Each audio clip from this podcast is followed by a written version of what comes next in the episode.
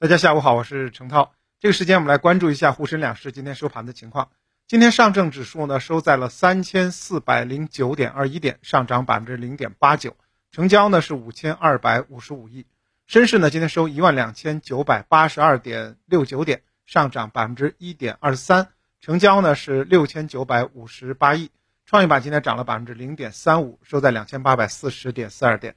那么今天三大指数呢集体收涨。其中沪市涨百分之零点八九，啊，沪市呢已经有四根这个连续的阳线，今天呢收复了三千四百点的整数关口。那么市场成交额呢今天还超过了一点二万亿，继续在放量上涨。那么行业板块今天也是多数收涨的，呃，旅游酒店、汽车整车、航空机场、半导体这些板块大涨。北向资金呢今天也是净买入八十多亿。从消息面来看呢。虽然油价出现了自四月以来的首次连续两周的下跌，而且呢，我们的零售油价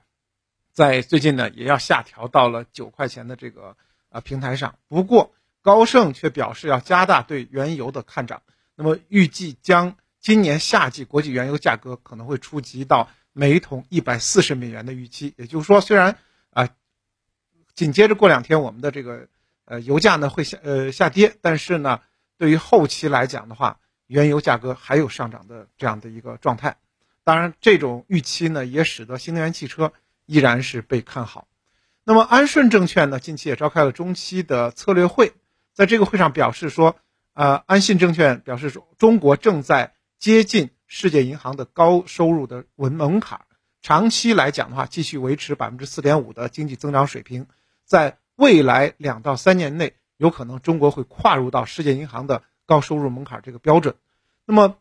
目前的资本市场仍然处于正常的由估值修复和基本面因素改善推动的反弹的进程，这个反弹仍将维持较长时间，而且目前 A 股的估值水平在历史上来看也并不算太高。从今天 A 股的走势来讲的话，三千四百点整数关口的跨越啊，这个汽车股呢。这个功不可没，连续在上涨啊！很多的朋友在今天都发出了怎么又是汽车啊？最近汽车天天在涨，安凯汽车呢今天已经是五连板了，呃，海马汽车、亚星客车今天涨停，长安汽车呢涨幅超过百分之六，也是创了股价新高。金龙汽车、东风汽车、宇通客车、江淮汽车今天跟涨，所以今天感觉上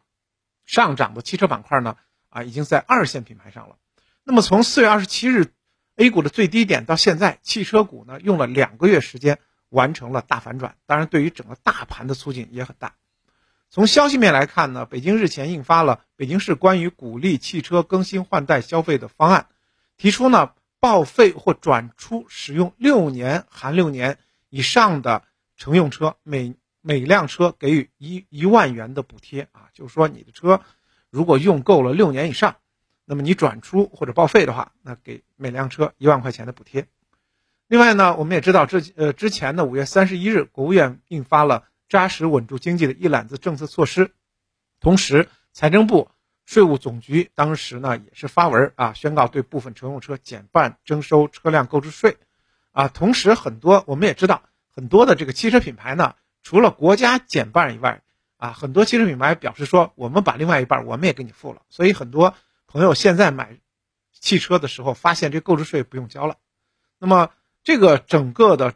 啊减征的规模还是比较大的，几百个亿的规模。那么近年来呢，其实全球新能源汽车的增速呢啊特别的快，也有两个因素在促进新能源汽车的市场的发展。第一个呢是政策驱动，第二是产品驱动。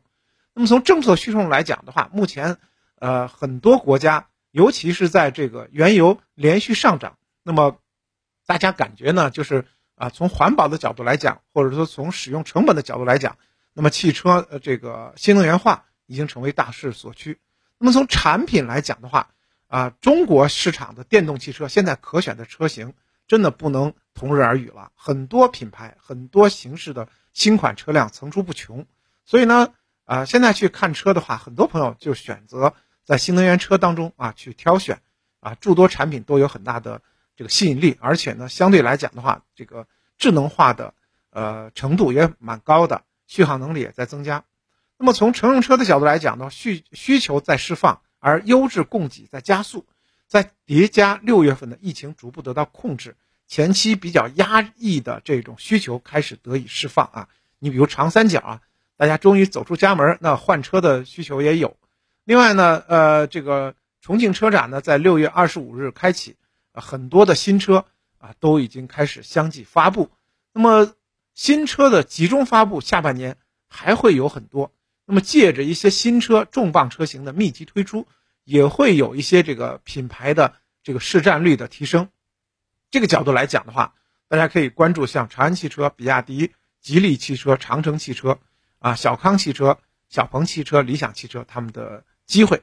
同时呢，在零部件方面呢，电动智能重塑了这个产业的秩序，啊，很多的新定点在催发，因此的话，啊，汽车零部件板块也有望高景气。那么，呃，我们也优选一些智能电动加新势力产业链加估低估值的细分龙头啊，比如说一些智能电动的这个核心主线啊，包括像这个伯特利、呃，经纬恒瑞，还有。德赛西威以及智能座舱啊，比如说上升电子，还有这个季风股份，还有一些就是轻量化。轻量化呢也是一个趋势。那么主要呢在于材料的更新，所以像这个呃铝价趋稳之后，业绩弹性比较大的一些个个股，像这个呃爱开爱科迪啊文灿文灿股份等等。那么呃我们也知道有一些这个新势力的这个产业链在加入的造车当中。比如说像新泉股份啊、双环传动啊，都会在这个新能源汽车方面呢加力。另外呢，像这个福耀玻璃、新宇股份啊，这都是比较这个老牌的低估值的啊这个供应龙头啊。对于呃福耀汽车、福耀玻璃来讲，大家很熟悉啊，那都是现在已经占据全世界呃前一两名的这个汽车玻璃的供给厂商了。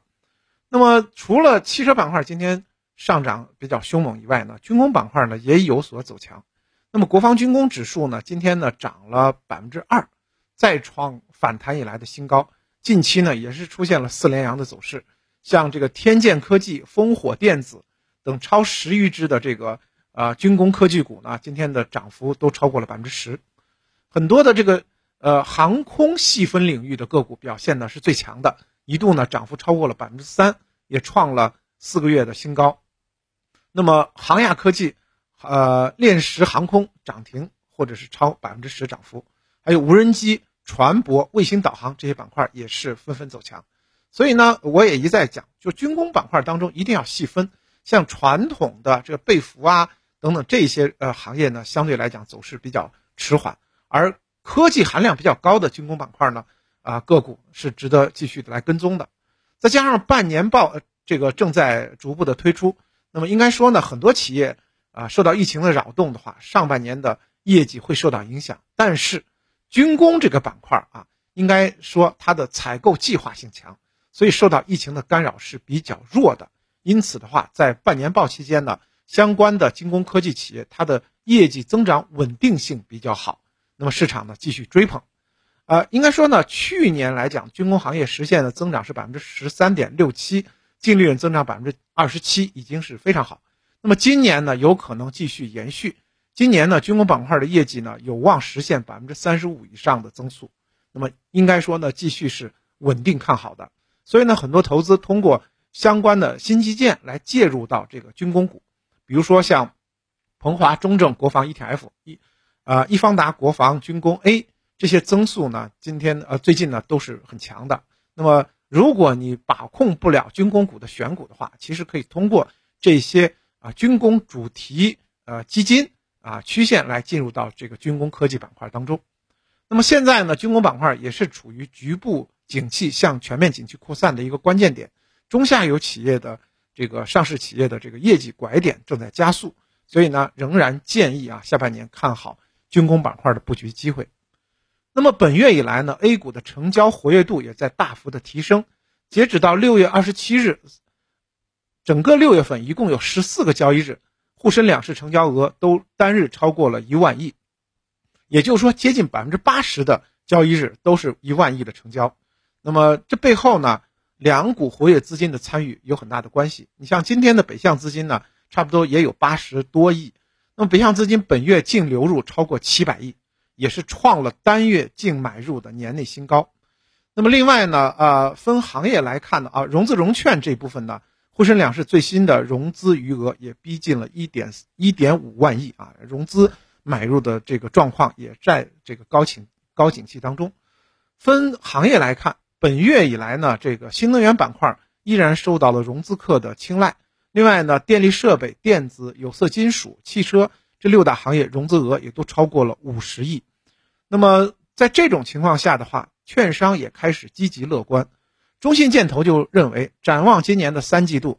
疫情经济以及地产复苏、国内通胀回落以及海外加息预期放缓，都是 A 股的推动力量。预计在季末的时候，三季度末的时候，中信建投认为上证的目标是三千七百点，相当乐观。那么技术呃层面来讲，